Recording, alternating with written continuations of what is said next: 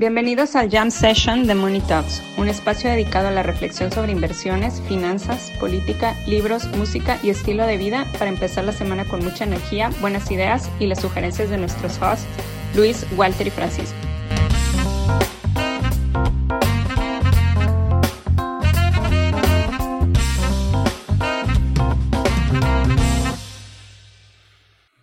Pues bueno, muchachos, empezamos con, con inflación hartamente alta. En, Estados Unidos sale el dato de inflación, se esperaba en el 8.3%, salió al 8.6%.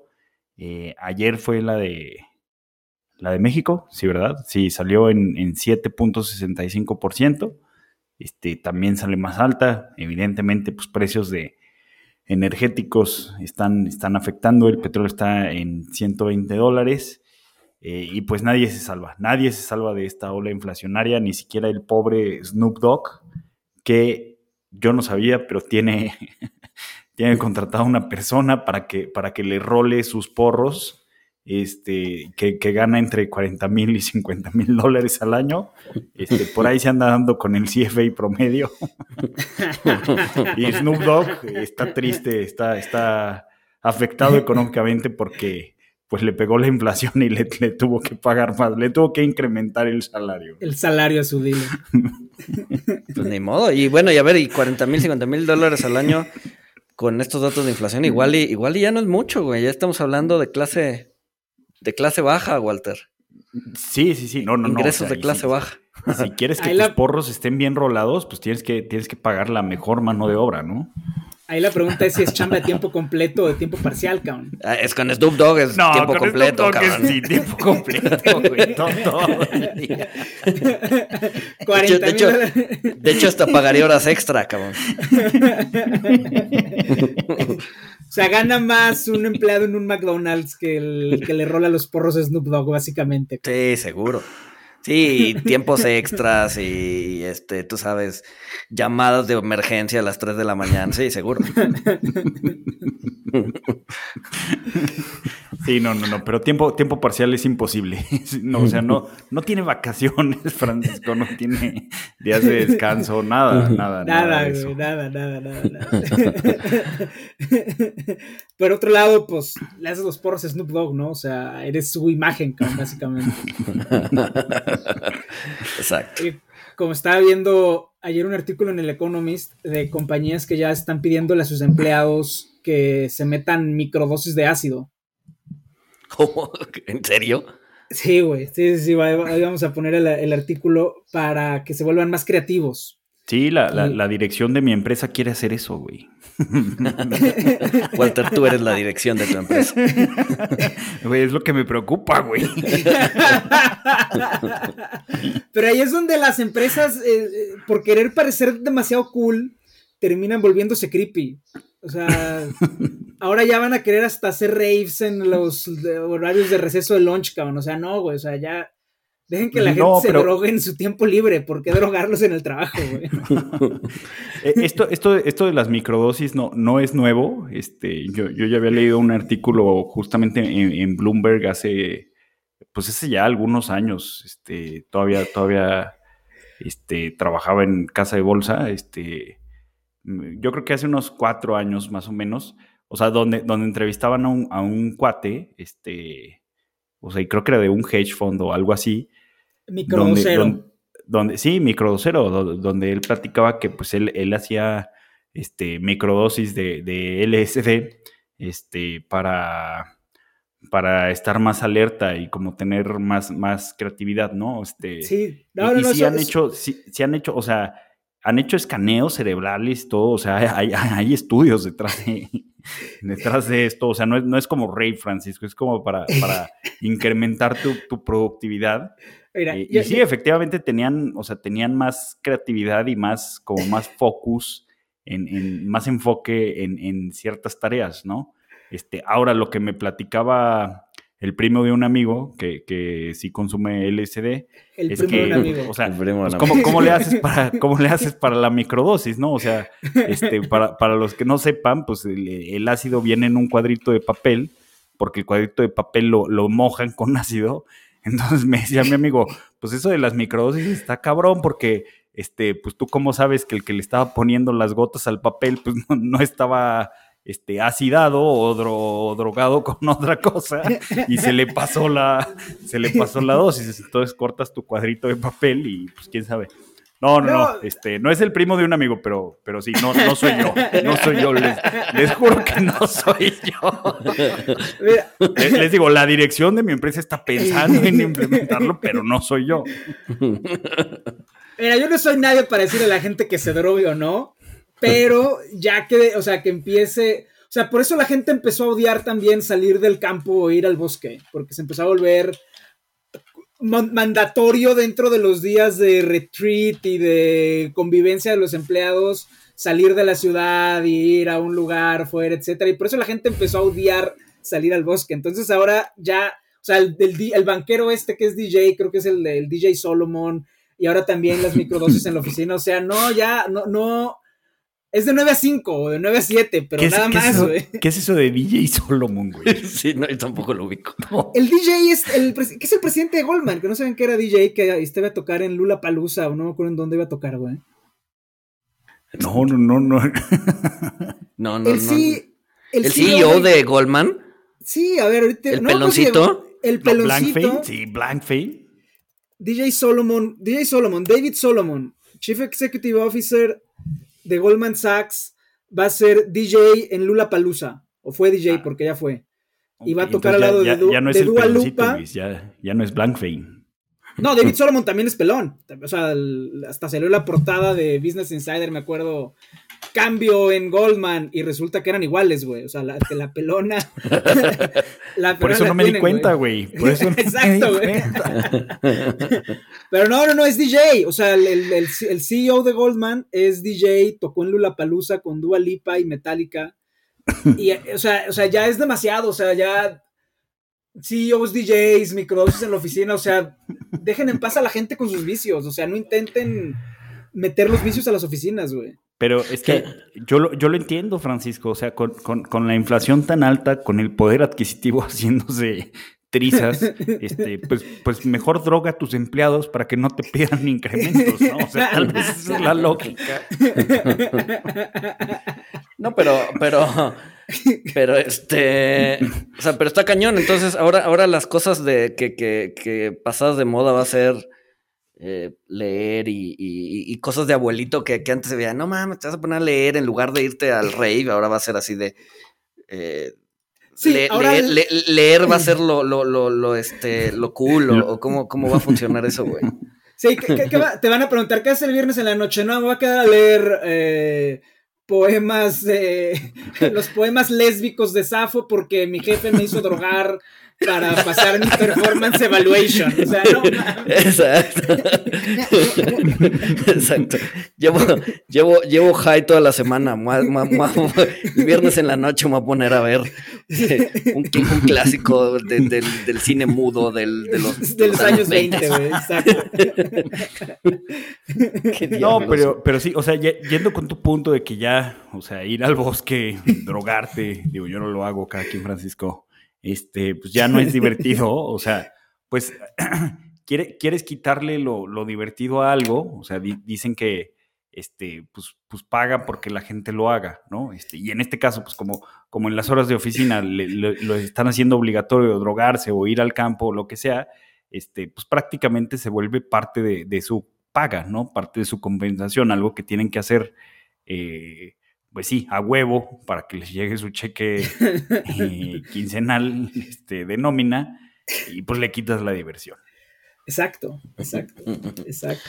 Que bueno, no sé, no sé qué está peor, si, si, si, si, si hacer ese, tipo de cosas para que te paguen o tener que formarte en el SAT para sacar tu constancia de no sé qué diablos, este, para que te paguen la siguiente quincena. cabrón.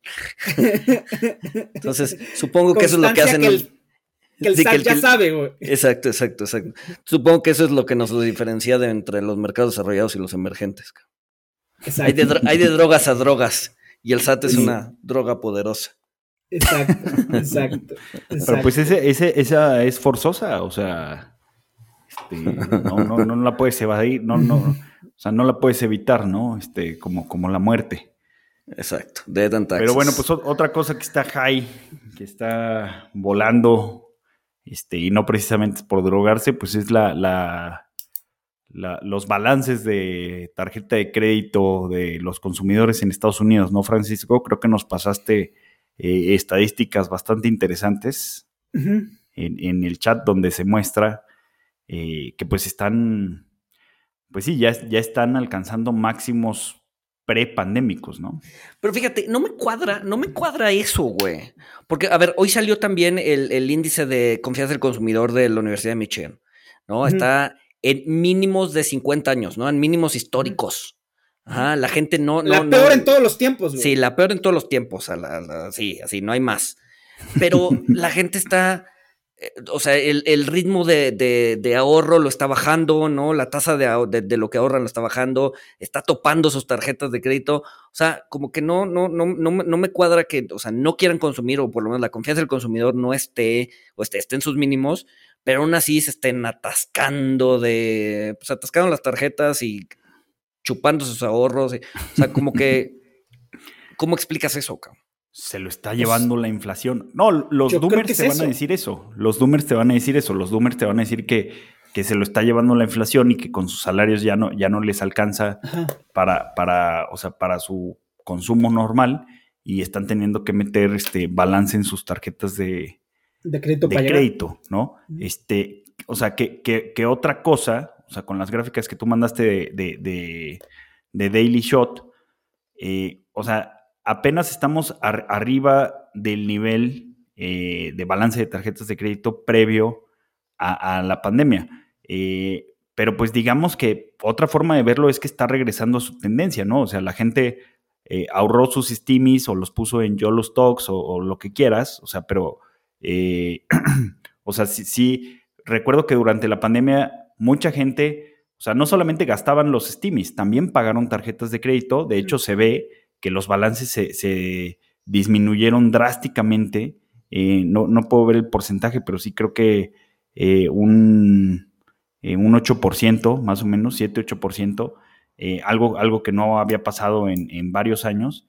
Y pues ahorita puede ser que, pues la, o sea, me imagino que hay más tarjetas de crédito este, y, que está volviendo a su tendencia el, el balance, ¿no? Aunque obviamente pues, fluctúa con, los ciclos económicos de expansión-recesión, ¿no? Bueno, sí, tienes razón. O sea, como que se desapalancaron en la pandemia, o sea, liberaron crédito en sus tarjetas y ahorita le están empezando a meter otra vez. Sí, tiene lógica. Ajá, pero, pero están, o sea, ahorita yo pensaría que están volviendo a los niveles de apalancamiento que traían prepandemia. Sí, hay, hay, hay, es que como tú lo comentas, Walter, hay como dos interpretaciones. Están los doomers, que es este, ah, todo el mundo está, no, la gente ya no puede llegar a fin de mes, eh, están metiendo crédito eh, y, nos, va a nos va a ir muy mal porque como la gente está, está apalancando otra vez, va a volver a ser 2008. Esa es la, interpretación doomer de los datos y está la interpretación un poco más benigna que es, pues no, la gente está, está volviendo a su tendencia a largo plazo. Y yo creo que el tiempo irá. Eh, si yo tuviera que hacer una, si tuviera que hacer un, un assessment ahorita al chilazo, que pues es lo que voy a hacer. Es este. no es nada nuevo, Francisco. No es nada, nuevo. es para lo que estamos aquí. Exacto. Jam sessions. es este con los este con los balances de cash. Porque es verdad que la gente también está disminuyendo su, su, su tasa de ahorro. O sea, están ahorrando menos. Pero todavía no están tocando su cash. Sea, antes si te llegaba un salario de 100, eh, con los Steamies, esos 100 se te hicieron 200 y entonces empezaste a ahorrar 60 y eso subió la tasa de ahorro en términos porcentuales. Ahorita te quitan los Steamies, te queda nada más tu, cheque de nómina y estás ahorrando 20 y entonces pues esos, 60 se te hicieron 20 en una base menor, estás, tu tasa de ahorro está disminuyendo. Pero el cash no lo están tocando todavía. Yo creo que ahí el tema que hay que vigilar para poder emitir una, opinión de si, si, estamos entrando en una dinámica de crédito insostenible o no, va a ser ver el cash, el cash que tienen los hogares. Y luego también lo de siempre, o sea, los efectos redistributivos, o sea, porque a lo mejor en la base de la pirámide del consumo sí estamos viendo gente que ya no está llegando, o sea, que ya el, galón de gasolina a 6 dólares ya le está pegando y ahí sí tiene que estar, que estar metiendo tarjetas. Y pues la gente que se hizo rica en la pandemia con un wealth effect que se está yendo de vacaciones eh, y, les está metiendo la tarjeta, sabiendo que pues, sus stocks ahí van y que el cash ahí lo tienen. Entonces, yo creo que hay que ver, o sea, este, haciendo algo al Chile, yo no estoy tan preocupado porque el cash que tienen los hogares está más o menos constante. Y el tiempo, y, hay que ver pues los distribution effects. O sea, hay que verlo por cuartiles de ingreso y por cuartiles de, wealth, que esos datos pues tardan trimestres en salir. Sí, sí, sí. Sí, ya, ya cuando estemos saliendo de la recesión nos van a decir, ah, sí, mira, fueron, fueron estos güeyes. Sí, sí, sí, sí, sí, sí, sí, sí, sí. Sí, claro. Lo que sí está subiendo, lo que sí está subiendo, y eso sí, o sea, el dato, el dato positivo es, no, el cash no lo están tocando, pero el dato negativo es que los totaleros si están subiendo. O sea, la gente que max out su tarjeta y la paga con el siguiente cheque. O sea, es gente que ya va un cheque atrasado. O sea, pero entonces no son los, o sea, los total, yo entiendo por totaleros la gente que debe, no sé, que, que utiliza la tarjeta como crédito puente mes a mes, ¿no? Que eh, si debe mil dólares, entonces en el momento en que llegue su cheque paga los mil dólares y deja la tarjeta en ceros. Pero, o sea, entonces a lo que te refieres es más bien el, stock, el stock de crédito revolvente. O sea, esa persona que antes dejaba mil dólares pendientes, ahora está dejando mil quinientos. Y te sigue pagando los mil quinientos. Pero ya te está dejando, pero ya, ya, le estás comiendo más de su Al stock de crédito. Ya, ya, ya, ya, ya, Ok. O sea, se está apretando. bajan los totaleros, ¿no? Más bien. No, sube el stock que tienen que liquidar a final de cada mes. Ah, ya, ya, ya, Ajá. Sí, sí, o sea, al final, sí, pues en esencia que están usando su tarjeta más, punto. ¿No? Exacto, exacto, exacto. No están tocando su cash, pero su cheque lo están dedicando. Más proporción de su cheque mensual se va a pagar la tarjeta. Exactamente, exactamente. Ya, ya, ya, ya. Exactamente, exactamente. Oigan, este. A ver, esto lo estamos grabando el, viernes a mediodía. Este. Entonces, pues estamos aquí a la mitad de la marea roja también, ¿no? O sea, y hemos visto que, eh, bueno, el SP, pues ya prácticamente está tocando eh, su punto mínimo de cierre de hace, de hace un par de semanas, es decir, todo el bear market rally que habíamos visto, pues ya, ya desapareció. Este, ¿Cuál bear market rally, Luis? No, no, no, no ha llegado a bear market, es 20% porque ah, tienes razón, alguien lo dijo. Tienes razón, exacto. Tienes razón, todavía el S&P no toca el, el, el, bear market, entonces, eh, pues ahí está, más razón a mi favor. Nos faltan varios bear market rallies, dado que no hemos vivido ninguno, güey. Sí, sí, sí. Oye, pero qué curioso, ¿no? O sea, sí es bear market rally para el Nasdaq, porque el Nasdaq sí ya o sea, lleva caída de más de 20%, este, pero para el S&P o sea, el, rally canceló el bear market, pero ahorita está coqueteando otra vez con el bear market. Sí, ahorita lleva de caída de, su máximo 18,5, 19%, ¿no? Exacto, exacto, exacto. Sí, todavía le falta como 1,5% para, para caer en bear market. Este, digo, a ver, son las 12 y media de la tarde, entonces pues, a esto todavía le falta un ratito. Entonces, eh, pero sí, pues parece que está regresando, ¿no? Y de hecho, hoy, hoy con el dato de inflación, pues ya, ya están hablando de eh, que la siguiente va a ser de punto .5 para la Fed y punto .75 en la de julio, ¿no? O sea, ya están, ya están preciando un poquito más. Y ahorita acabo de ver los datos de cómo está la TIE, la curva de TIE. Y la curva de TIE ya está planteando una tasa de Banjico a cierre de año de 10%. Es decir, punto .75, punto .75, punto .50, punto .50 y punto .50. O sea, ya está, o sea, hace, un mes estaba en 9, ahorita ya estamos en 10, cabrón. La venganza de Irene. ¿Cuándo, fue la última vez que, que, la tasa estaba al 10%, Luis? Nunca. O sea, a ver, la, la tasa en Banjico empezó en, en, 2008, ¿no? Pero vamos, vamos a pensar como un proxy el 7 de 28 días. Puta, no sé. a ver, a ver, déjenme ¿Noventa y tantos? ¿Noventa y tantos? ¿Dos mil? A ver, déjalo, veo rápido. Ok. Este, pero sigue. Pero sí, o sea, definitivamente es antes de, no sé, eh, antes del 2000 seguro. Seguro, porque no, porque las inflaciones de ese entonces pues no tenían, no tenían razón de ser eh, o razón de tener una tasa tan alta. Sí, miren, en, en, el 2001 todavía la tasa estaba al, al, al 10, arriba del 10. Este, e, empezando el, en 1999, el CET de, de 28 días estaba, tenía tasas del 16 y medio, pero porque las inflaciones pues, eran bastante, bastante altas, ¿no? Este, uh -huh. Ya después, con la, con la autonomía, la estabilidad, este, pues se, se baja, eh, está en el, está, pues sí, está entre, entre 7 y 9 hasta, hasta 2003. Este, y pues ya ahí, ahí después se, se, bajó. Y pues sí, o sea, llevamos prácticamente más de 20 años que, que, que no se veían estos eh, niveles de tasa, ¿no? Digo que, que estamos hablando del CT eh, porque el fondeo de Banquico empezó, empezó después, ¿no? Sí, como La tasa de referencia ¿no? de Banquico. Sí, antes daban el, el, famoso corto, ¿no? Exacto, sí. Antes del 2008. Sí, sí. Sí, pero el CET es un buen proxy y pues sí, 2000, o sea, 2000, 2001, ¿no? Que en aquella época todavía Banjico tenía su, su, su rango objetivo en 6% de inflación, ¿no? O sea, ya la inflación iba a la baja, pero todavía tenía un rango objetivo alto. Eh, pero sí, sí, sí hace sentido que, que en aquel entonces 2000 tuviera tasas de ese, de ese nivel. Pero pues la estamos viviendo ya ahorita, 10%. 10%. El CETE el, esta semana salió en 9.32, el CETE un año, ¿no? no igual también no, no habíamos visto ese nivel en 20 años.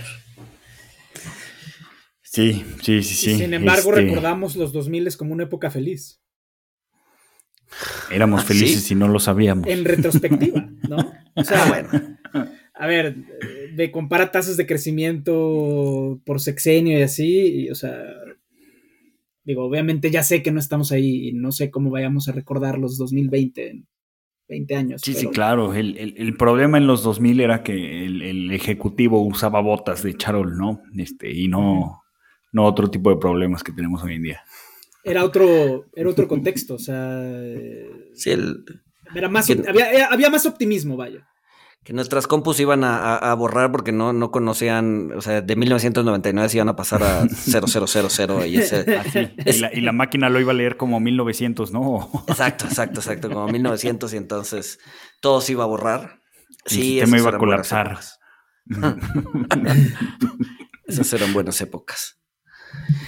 Ah, no, pero, pero, lo que voy es, o sea, eh, mientras tengas una máquina que te jale la economía gringa o algo, o sea, lo que pasa es que ahorita no, no queda claro que cuál es la, cuál va a ser esa locomotora, ¿no? O sea, pues no.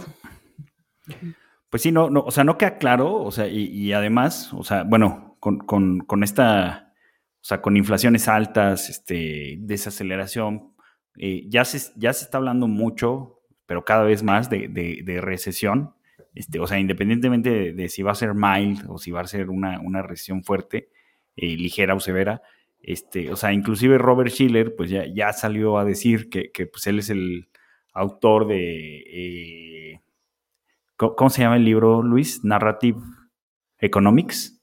Sí, Narrative Economics. Narrative Economics, que Luis lo, lo, lo leyó. Este, quién sabe si nos lo vaya a recomendar. Este, pero bueno, él, que, que, fue, que es Nobel de Economía, eh, que predijo. Schiller, Schiller, no yo, ¿eh? Schiller. Schiller, Schiller, sí. Schiller predijo la, la burbuja.com y después Schiller predijo la, la burbuja hipotecaria. Y desde entonces todo el mundo lo está jodiendo de que predizca, prediga la siguiente, la tercera burbuja, su tercera burbuja. Yo creo que ya sabe que es bastante complicado y es, es bastante prudente Schiller. Pero él ya ve las probabilidades de una recesión en, en 50%, más que nada porque él cree que la narrativa que traen las personas puede ser, se puede volver en una eh, profecía autocumplida. ¿Ustedes qué, qué, sí, ¿no? ¿qué opinan? Que, que, que, es un poco también la, la idea de Soros, ¿no? Con su eh, reflexivity o ref, no sé cómo se Reflexividad, sí. Reflexividad, ¿no? Es que todo el mundo está hablando, bueno, a ver, no todo el mundo, o sea, todavía hay gente diciendo, no, no va a haber, este, eh, va a ser un soft landing y la fregada, pero pues en, en, en, por lo menos en las encuestas de sentimiento como esa del consumidor, pues te indican que, pues, que para allá vamos, ¿no? O sea, a ver, no estamos, ahorita no estamos ahí, ¿no? Claramente no estamos ahí, hay buen empleo, hay mucho más vacantes que gente pidiendo trabajo, bla, bla, bla, bla, bla. Este, pero pues eso, eso se te deteriora muy rápido eh, en, muy poco tiempo, ¿no? Entonces, yo no, yo no dudaría que 6, 12 meses sí estemos viendo una recesión. Quizás no va a ser una recesión 2008 así profunda o, o del 1929, ¿no? Quizás sea un old fashion recession, ¿no? O sea, unos normalita. Este, pero de que va a haber una desaceleración, seguro, seguro. Sí, la, desaceleración ya está. Si se convierte en recesión, pues quién sabe, pero pues también, o sea, son, son parte del ciclo económico. Ahora, algo que se me hizo interesante, o sea, para toda esta gente que está buscando, eh, pues sí, predecir la recesión, hacerle timing a la recesión, este, o sea, inclusive si, si tú supieras cuándo va a suceder la próxima recesión, estoy, estoy viendo ahorita una tablita que trae eh, las, las 12 últimas recesiones, incluida la, la .com, la, hipotecaria, la de 2020, eh, el mercado seis meses antes de la recesión, eh, de, de, 12 observaciones, los seis meses previos, la mitad tuvo rendimientos positivos, la mitad negativos. Durante la recesión, también la, la, mitad de estas 12 recesiones, el mercado produjo rendimientos positivos, la mitad produjo rendimientos negativos. O sea, conclusión, no eh, sabemos absolutamente nada.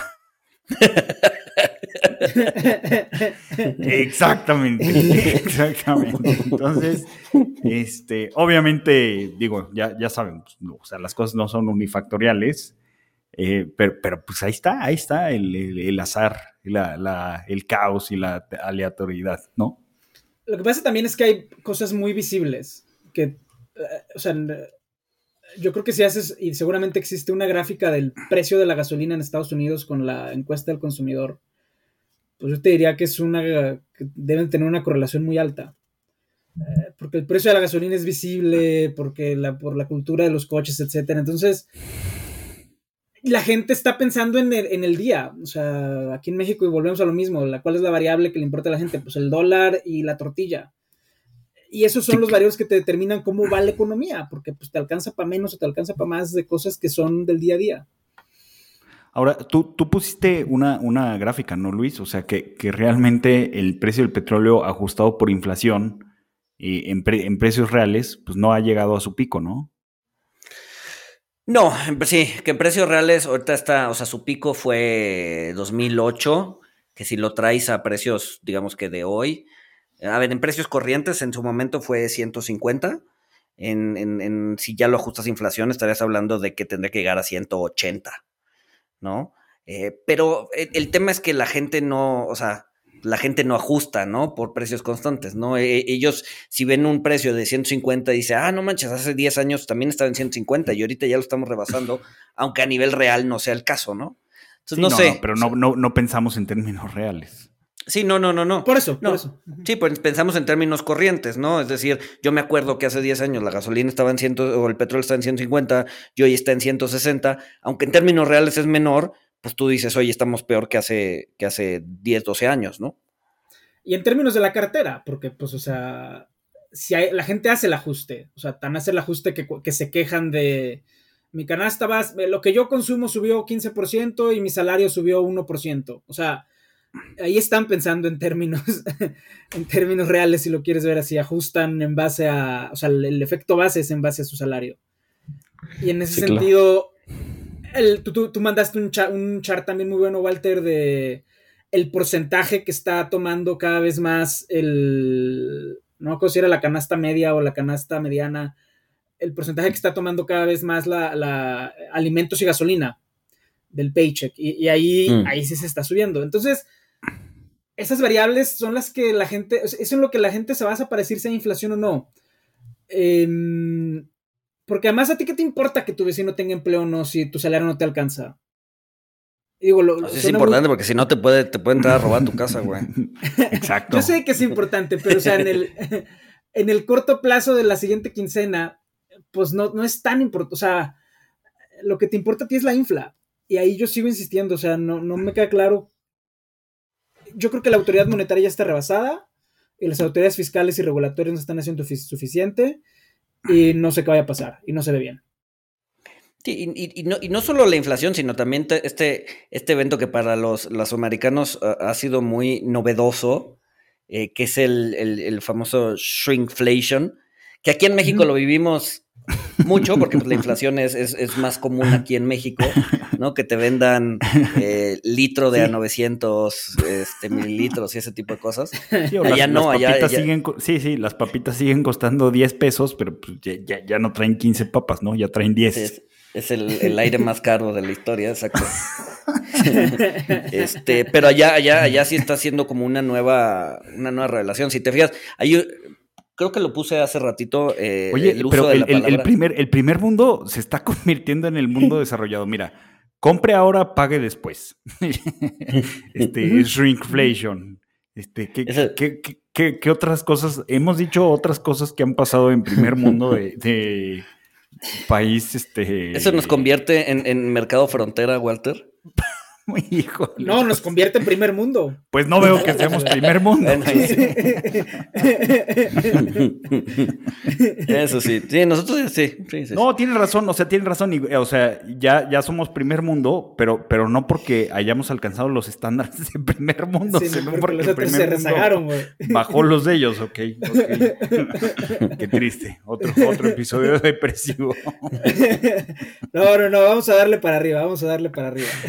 Ah, no, pero les decía de la gráfica de Shrinkflation, o sea, ahí Bloomberg te da chance de ver así como eh, notas o, trends en noticias y redes sociales y eso.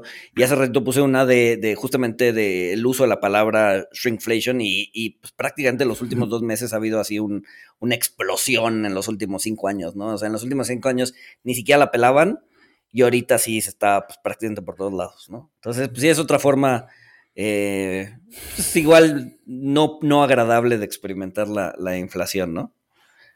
Que te dan menos por el mismo precio. Sí. Sí, sí, no, imagina, imagínate tu botella de Bacardí que, sea de medio litro en vez de 700. que dicho eso, no sé cómo lo midan, ¿no? O sea, no sé si realmente los, por ejemplo, el INEGI eh, se fije en, en o, haga, o haga precios unitarios. No sé, no, sé si, no sé si se mida así, o sea, gramo de tortilla en lugar de un kilo, que mida, no sé, gramo, o sea, que sí, que, que, que lo vuelva unitario para, para realmente ver el cambio de precio en el, pues, ahora sí que en el margen, no sé, no sé. Sí, no, sí lo hacen, sí lo, o sea, obviamente quitando las prácticas fraudulentas como los litros de gasolina de 750, pero no, si hacen, si hacen ese ajuste, o sea, sí, los capturistas de precios, y de hecho, eso sería una gran entrevista en algún momento, agarrar un capturista de precios de INEGI para que nos cuente su chamba. Este, si lo hacen, o sea, cuando ven el pre, cuando van a un súper a ver el precio de algo, pues se fijan que el gramaje no haya cambiado. 25 pesos por 800 gramos. Exacto, exacto, exacto. Y si la bolsa de papitas cambió de 150 a 125 gramos, lo anotan y ahí lo computan para, para las, para las estadísticas de inflación. Sí, no, sí, sí, sí. Estaría, es una, sí, estaría interesante hablar con alguien así. Otro que también es una bronca son las compus. Ok. Por, porque las compus cada vez se van volviendo más, eh, pues más complejas. Entonces, pues la compu que tú compraste hace tres años por 16 mil pesos, por poner algo, en tres años va a haber una compu mucho más avanzada que en realidad representa una ganancia en términos de compra para, para el usuario. Sí, el avance tecnológico no está apreciado, ¿no? El, no, el avance, el, avance tecnológico, pues ahí se avientan cálculos y ahí lo hacen como pueden para, para incorporarlo en el, el, índice de precios, pero sí es, es, algo, es algo bien interesante para, para, eso. La otra que también es una bronca es todo el tema de inventarios, porque nunca queda claro, o sea, obviamente hay guidelines y yo creo que yo tengo unos guidelines de cómo se hacen las cuentas nacionales, pero en la práctica es muy difícil saber qué es un inventario, qué es un ahorro y qué es consumo. Una lata de atún, que compras tú una lata de atún y la guardas en tu alacena. ¿Eso computa como ahorro, como consumo o como inventario? No, pues no.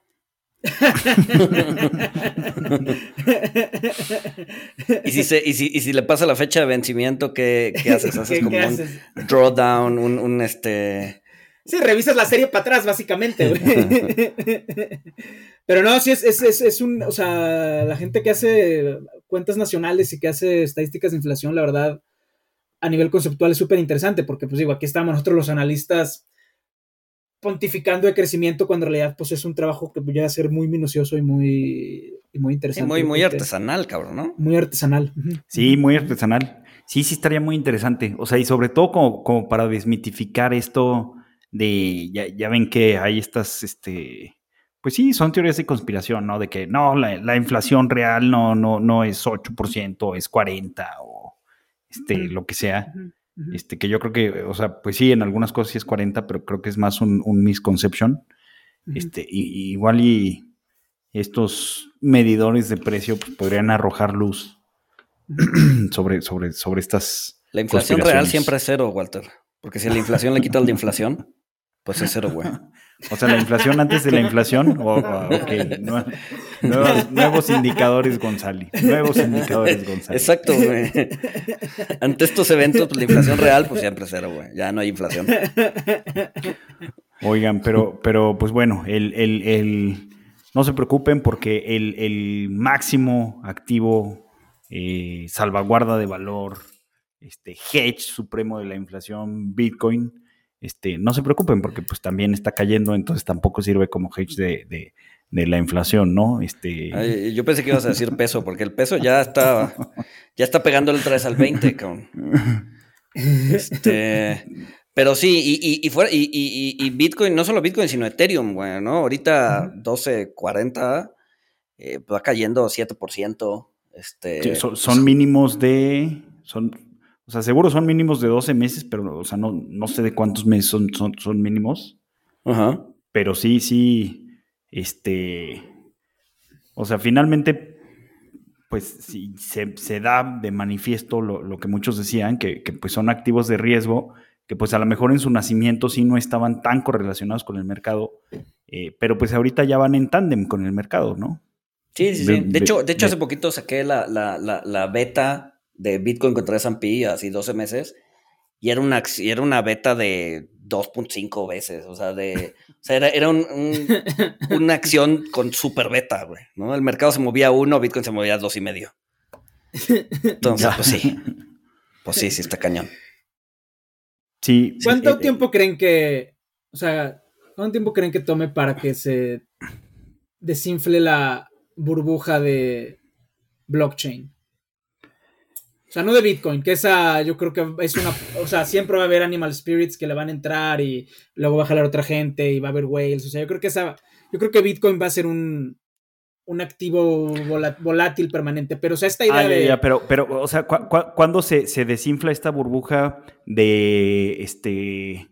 Eh, todo descentralizar todo y blockchainizar todo Exacto. como la burbuja de, los ICOs, ¿no? De los Initial Coin Offerings. No, pues yo creo que estamos en ese proceso. Yo creo que estamos en ese proceso y este ciclo, este, este ciclo de cripto, este cripto invierno, pues viene a limpiar este, todo, todo, toda, pues sí, todos los proyectos basura de, de cripto que no tienen futuro, este, y pues quedará la, o sea, quedará la descentralización para, pues para lo que sí jale, que, pues va a ser el 3% para lo que se está usando ahorita, este, y, pues el resto se va a ir a, pues sí, se va a ir al carajo, ¿no? Va, va a ser la destrucción creativa, como, como con el Venture Capital, ¿no? O sea, como en las burbujas que, este, pues en, la .com y ahorita en, en, la YOLO, este, de, de Katie Woods, de, de New Era, New Economy, este, pues igual, van a, están así como en el 2000 y ahorita, pues eh, muchas empresas este, van, a, van a tronar y pues van a, van a sobrevivir eh, unas pocas, ¿no? Que sí, pues que sí continúen con las disrupciones, que sí sirvan y que sean rentables, ¿no? Y, de, del blockchain, pues lo que se vea que es mejor una base de datos de Oracle, como dijo Tomás cuando fue al, al podcast Monitox, este, pues va a regresar a una base de datos porque es más eficiente, más barato, etcétera, etcétera, ¿no? Sí. Pues sí, pero ¿hay, ¿hay alguna forma de medir eso? O sea, ¿hay alguna forma de medir? O sea, ¿hay empresas que se dedican a, o hay un índice blockchain o algo para ver si realmente ya se está yendo al, todo al diablo? No sé. sí, sí debe de haber, miren, lo investigo para, para, el próximo, pero sí, o sea, hay, hay índices cripto que pues obviamente principalmente están compuestos por, por Bitcoin, Ethereum este, y las grandes, obviamente, pues, están bajando. Este, de los NFTs, pues también eh, hemos visto estadísticas en non-fungible, que también se, eso se desplomó y se hizo, se hizo pedazos. Este, y hay, reportes, voy a, voy a checar uno, pero sí, sí, sí debe de haber algún índice de proyectos blockchain o eh, de, venture capital en blockchain. Y pues mira, si el venture capital este, está por la calle de la amargura, pues ahora imagínate el venture capital blockchain, ¿no? Sí.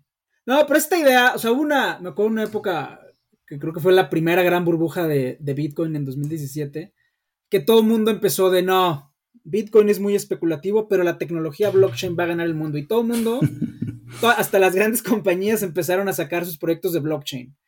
Y fue, creo que fue Kodak la que dijo, no, no, no, nosotros ahora somos una, que, creo que Kodak andaba ya quebrando.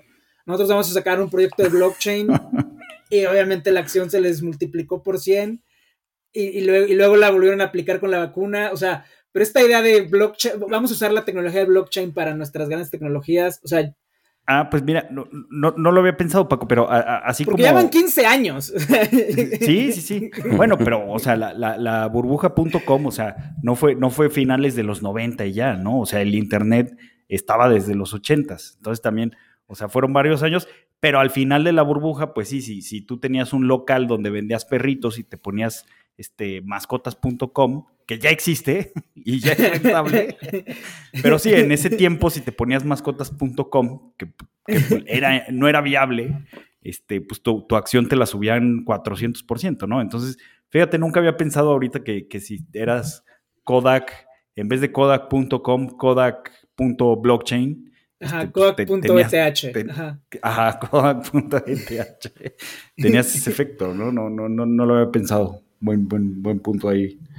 Pero mira, sí, ahorita viendo, si hay un, si hay un índice de blockchain, ahorita estoy buscando aquí en Bloomberg, que se llama Sol Active Blockchain Index, ¿no? Representa eh, activos en compañías que tienen operaciones o que proveen tecnología de blockchain, ¿no? Y vamos a ver cuánto ha caído.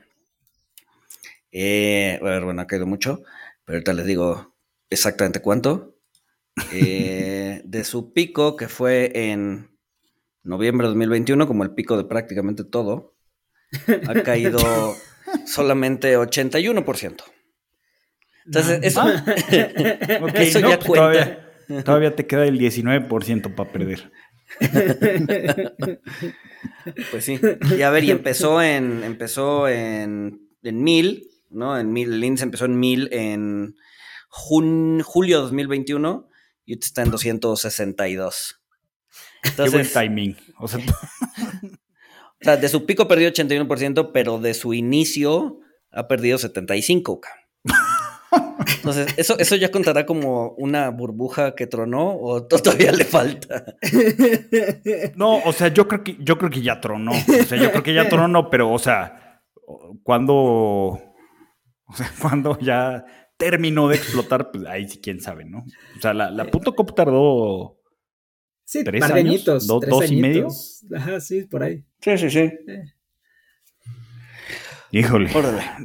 Dios nos libre, Dios nos libre de un bear market de dos años y medio. Nah, nah, nah. ¿Qué hacemos si hay un bear market? O sea, ¿qué, qué, qué hacemos si estamos así año y medio? Pues en un bear market, en donde no te paga tener inversiones, en donde además te está quitando la inflación, pues es como el, el, el, el o sea, te está quedando por el adquisitivo la inflación, pues es como, como el, punto o el, ambiente ideal como para gastarte todo tu dinero y seguirle echando leña a la inflación, ¿no? O sea, a ver, pues sí.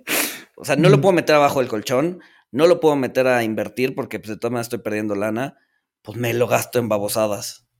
Y eso aumenta, y eso aumenta este, la inflación hacia adelante y se vuelve en un círculo ahí bien, sí, en un círculo vicioso. Muy complejo. Ay, cabrón.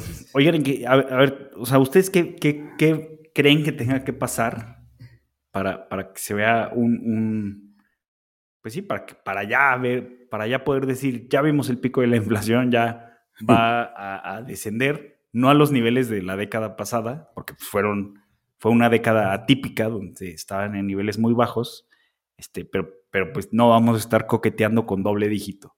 ¿Qué, qué creen que tenga que pasar? Este, o sea, digo, hay una cosa que es muy obvia, ¿no? Que, que Putin y Zelensky se abracen y se acabe eso y todos sean amigos. O sea, pero si eso no sucede, este, ¿qué, ¿qué, tiene que pasar? No sé, cómo, porque. Bueno, el, el, otro día Ian Bremer, el de. ¿Cómo se llama? El de. Eurasia. Eurasia, sacó una serie de fotos del campo ucraniano. Digo, a ver, es un campo y son varias hectáreas, tampoco es tanto. Pero se veía pues, completamente bombardeado, ¿no? Veías así una, hectáreas de, de, de, de, maíz o no sé qué diablo están plantando y se veía así como si tuviera, el campo tuviera viruela de mono, cabrón, así puntitos por todos lados. Que dices que, o sea, eso, eso, o sea, eso ya, ya, es, ya, es, ya, es, una cosecha que no va a salir, güey. Entonces, no sé si incluso, si aunque se cambie, si aunque se acabe la guerra mañana, pues todavía nos quedan seis meses de... De reconstrucción. Pues sí.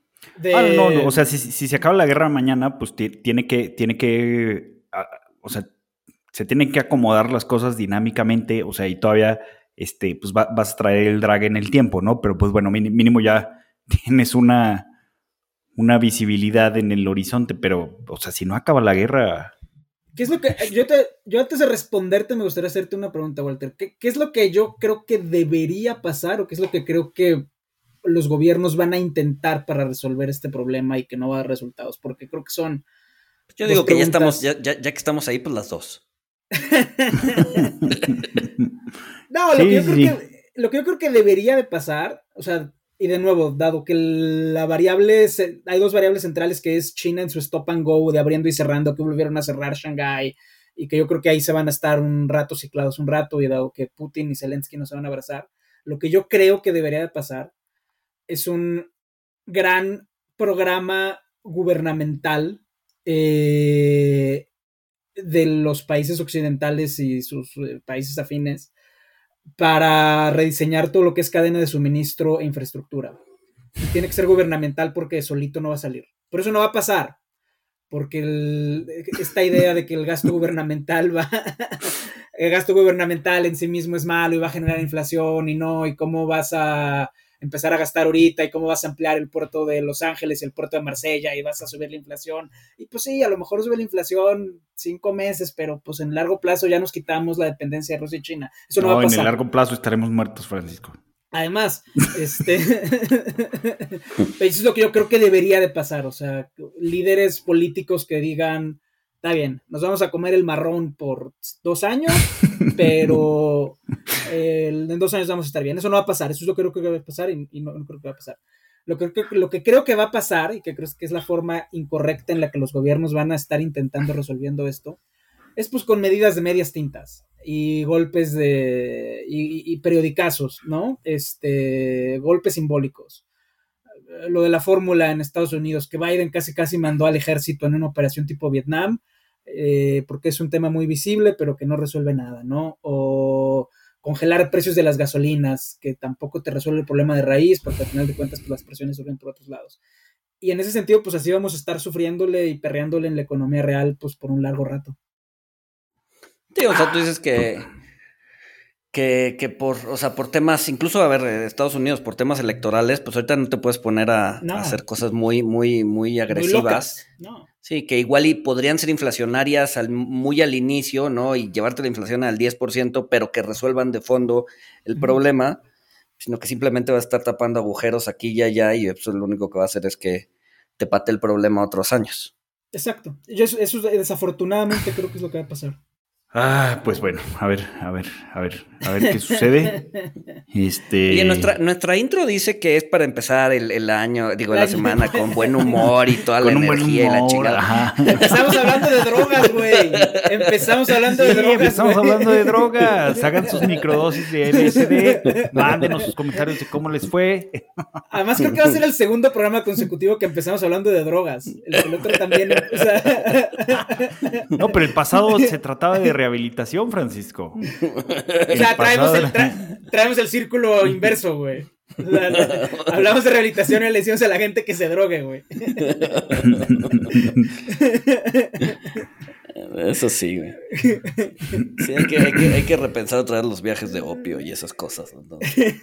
Te, duer te, duermen y no te levantas en seis meses. Como que, que, que hay, hay, viajes de opio, o sea. Sí, ¿no? O sea, esos opiarios chinos en donde pues, te, te, te, sí, te, te, una, dos semanas encamado y te estaban ahí dando tu fix cada vez que abrías los ojos. Digo, no sé si sí. existan hoy en día, pero, pero por pues lo los, menos en 1800 sí. Pues la Ah, revolución china fue en parte para eliminar eso, ¿no? O sea, Sí, ¿no? El- la guerra de los- tanto la, la guerra del opio y el... Sí, de los, bo de los boxers y no sé qué madres, ¿no? Ajá, ajá, ajá, ajá. Sí, sí, o sea, o sea, destruye tanto a la sociedad el, el opio y sus derivados, güey, que hasta los que terminamos con Mao Zedong, cabrón, o sea. Oye, hablando de Mao Zedong, vi un artículo buenísimo en el Economist que cita un paper, que lo tuiteé, lo retuiteé y lo voy a volver a subir ahora el, el lunes, sobre cuando llegaron los comunistas chinos, pues básicamente, ¿no? Destruyeron a sus élites, ¿no? Los mandaron a campos de concentración, a los hijos de los, del viejo régimen no los educaban, les pagaban menos lana, los humillaron y la pasaron muy mal. Pero ahora los nietos, o sea, la generación T más 2 de cuando llegaron los comunistas, son los más ricos de toda China, cabrón. Es un ga gatopardismo intergeneracional. El gatopardismo intergeneracional, cabrón. Yo, cre yo creo que no estudiamos suficiente el gatopardismo de las élites a nivel mundial, cabrón. Es muy interesante. Es un, es un tema de estudio bien interesante, cabrón. Órale. Órale, Órale. órale. Lean ese libro y vean esa película. ¿Cuál? Pero, pero ya la recomendé. ¿Cuál? A ver, pues a ver, recomendaciones. A ver, El gato recomendaciones. pardo, güey. Ah, el gato o sea, pardo, ya. Sí, sí, sí. sí, sí.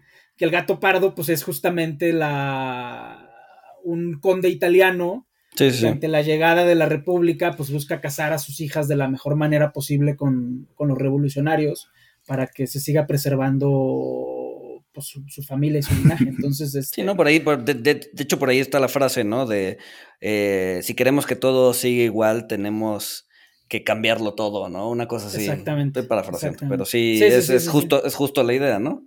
Sí, sí, sí, sí. Muy buen libro, es una novela de Giovanni Lampedusa.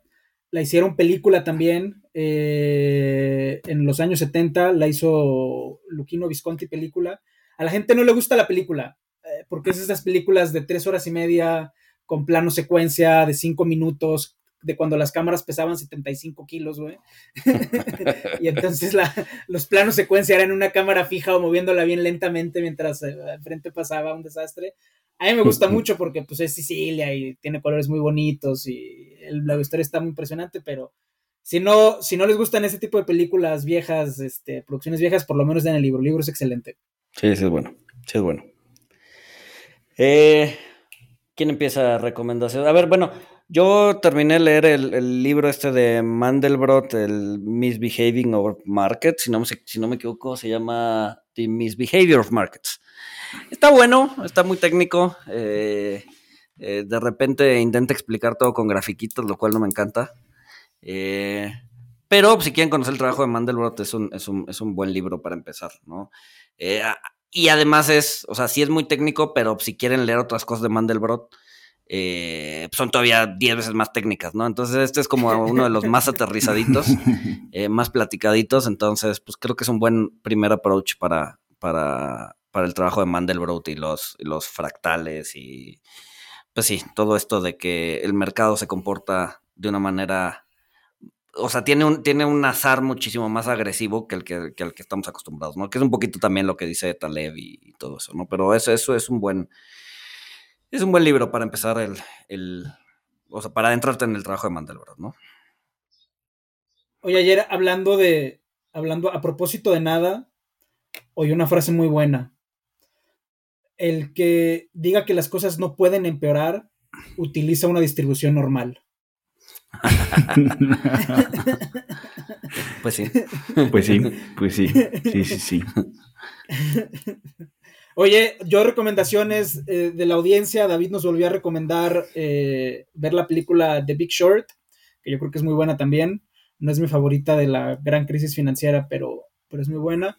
Y la recomendación vegana corre a cuenta de él y mía, que es el restaurante Mora Mora, que está aquí en el DF, en Santa Fe y Pelanco. Y para los hipsters, que algún hipster perdido habrá que nos escuche, este, la taquería Gracias Madre Vegana es muy buena en la colonia Roma. Entonces, este, hagan eso. Eh, ¿cuál, cuál, cuál es tu película favorita de, de la crisis financiera, Paco? Margin Call. A, a huevo, a hue- sí, sí, sí. Es, es la, la mejor película, o sea... Mar- ¿cómo- Margin Call es la, es la Es que la sale. es la- es la de John Toll, es la que sale Kevin Spacey y Sí, Jeremy sí. Irons. O sea, el papel de Jeremy Irons. Ah, maldito el- hijo de puta. O sea, El monólogo, el monólogo de, de cuando la música deja de sonar y eso es, es muy bueno. no, y la frase que Kevin Spacey le dice: Estás vendiendo basura. Le estoy vendiendo a, a compradores Partes, que quieren sí. comprar a precios justos de mercado. No, no, es, es- es- es excelente esa película. Es, eh, mu- mucha gente dice que es como la más técnica, pero sí, para, para mí es la, Sí, es La bastante mejor- técnica. Sí, es bastante técnica. Sí. Porque, porque además el, el- el- uno de los protagonistas es así, un super quant, ¿no? es que es Entonces- el que se da cuenta por, Sí. por los derivados y la chingada. O sea, que de hecho él es un ingeniero de cohetes. Este, y le, y le- le preguntan, ¿y por qué no estás haciendo cohetes? Y dice, pues es que Wall Street deja más lana. Este, Claro. sí, claro. Sí, eso es muy bueno. Sí, es muy Pero bueno. sí, sí, sí, sí, gran película. Este, bueno, eh, ahí está eh, mi recomendación, este, Ma- Margin Call. En Este, realidad fue y- la recomendación de Paco, güey. Él la sacó. Ay, porque yo le pregunté que cuál era. Bueno, ¿Cuál era? Y la recomendación de. Paco Así de- es Margin de, Call. Paco, ¿cuál es, ¿cuál es tu libro favorito? Tal. Ese lo recomiendo yo, güey. Quería ver, quería ver si coincidía, eh, quería ver si coincidía, pero sí. Este, mi, mi- mi película favorita es, es Margin Call de la crisis financiera y la otra que está muy buena y trae una, trae una parte donde te explica todo lo que pasó en, en la crisis hipotecaria de 2008 como en tres minutos es la de la de Too Big to Fail. Este, esa inclusive la pueden ver doblada. Este, trae un doblaje en español. Este, bueno, dicen muchas malas palabras. este, eh, como, como quiera, este, cual- cualquiera de esas dos películas y, y The Big Short eh, creo, creo que son muy buenas. No sé por qué en estos tiempos estamos recomendando películas de la gran crisis financiera. Espero y no sea. Porque no han salido las de nuestra crisis, güey. ¿Quién va Exacto, a ser, exacto. ¿quién No, va a pero, ser Casey pero ¿qué va a ser la pe- Bueno, estamos esperando la película de Ken Griffin contra los Crypto No mames, las películas que se van a hacer, no seas mamón. Sí, exacto. E- Ese es un buen tema para la siguiente. Hay que apuntar para el siguiente, para el siguiente viernes. ¿Qué, qué, qué, qué películas podríamos sacar de, de- de todo lo que ha pasado estos dos años? No, son películas muy tontas, güey. Pues es que sí, o sea, una película de gente gastando millones de dólares en, en- en el tweet de Jack Dorsey, o sea, pues, yo no la voy a ver. güey. De, de, de Roaring, T- de Roaring Kitty, este, Ajá. I De like diciendo no, no, no soy un gato, o sea, no, güey, no, no, no la voy a No ver. güey. mames. Oye, y una recomendación más, eh, porque salió en, la, en el Twitter en la semana pasada el tema de la austeridad franciscana. Eh, vayan al templo de Santiago Tlatelolco, que es uno de los templos franciscanos más antiguos del país. Y hay buenos guías para que. No, pues ya vamos a recomendar, además de, de la, de la franciscana, si van a Italia próximamente, neta, uno- no, una, una, una de las ciudades que nadie visita, güey. Mamador spoiler. Es de mamador. Ah, ojo ahí, es de mamador. Una de las ciudades que nadie visita es Asís, de donde era San Francisco. Francisco. Y la verdad es que es una ciudad súper, súper, súper, súper bonita, súper padre. A ver, es para dedicarle un día, Yo pero si, si tienen planeado próximamente un viaje a Italia, vayan así. Digo, ya, si vamos a poner a recomendar Templos, güey. templos. No, porque Pero salió. ya, ve- ya ves porque por qué dicen que somos pasivo-agresivos, Luis, porque ap- aplastas la recomendación de. de Sí, güey, yo recomendando ir a Santiago Tlatelolco, güey. Tú no vayan a Italia, no mames. Ah, no, no. Ahorita que el precio del combustible está barato. No, no, va. Y bueno, pues yo no tengo nada más que agregar. Yo tampoco. Muy bien. Pues nos vemos, nos escuchamos el siguiente lunes, muchachos. Un abrazo. Ahí. Gracias.